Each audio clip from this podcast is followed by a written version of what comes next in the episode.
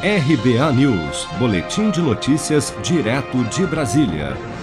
Após a anulação de todas as suas condenações na Lava Jato, o ex-presidente Lula declarou em coletiva de imprensa na sede do Sindicato dos Metalúrgicos, em São Bernardo do Campo, nesta quarta-feira, ter sido vítima da maior mentira jurídica da história do Brasil. Acompanhe.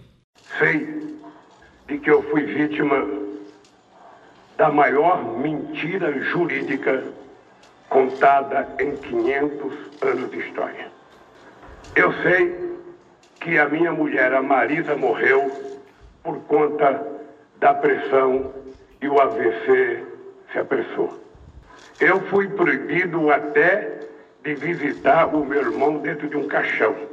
Então, se tem um brasileiro que tem razão de ter muitas e profundas mágoas sou eu, mas não tenho.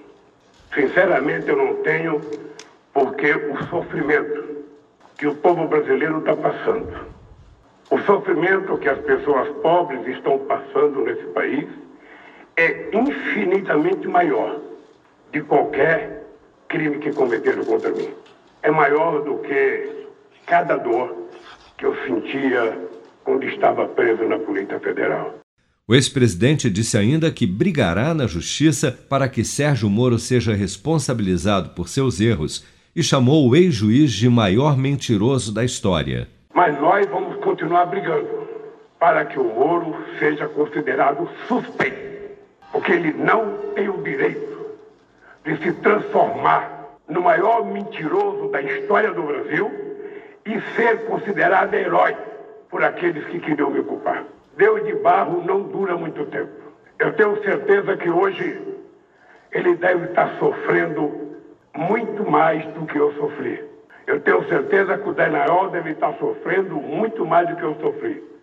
Porque eles sabem que eles cometeram erros. E eu sabia que eu não tinha cometido erro. A suspeição do ex-ministro e ex-juiz Sérgio Moro nas condenações contra Lula ainda está sendo julgada pela segunda turma do Supremo Tribunal Federal. Dos cinco ministros que compõem a turma, quatro já votaram, dois contra e dois a favor da suspeição de Moro. Mas o julgamento foi suspenso nesta terça-feira, após pedido de vista do ministro Nunes Marques, o único que falta para proferir o seu voto, permanecendo o placar em 2 a 2. Em outro recurso apresentado pela defesa de Lula no Supremo, o ministro Edson Fachin anulou na última segunda-feira, por incompetência de foro da 13ª Vara Federal de Curitiba, todas as condenações contra o ex-presidente no âmbito da Operação Lava Jato. Com a decisão de Fachin, o ex-presidente Lula, agora com seus direitos políticos restabelecidos, está livre para disputar as eleições de 2022. Você está preparado para imprevistos? Em momentos de incerteza como o que estamos passando, contar com uma reserva financeira faz toda a diferença. Se puder, comece aos pouquinhos a fazer uma poupança. Você ganha tranquilidade, segurança e cuida do seu futuro. Procure a agência do Sicredi mais próxima de você e saiba mais. Sicredi, gente que coopera cresce. Com produção de Bárbara Couto, de Brasília, Flávio Carpes.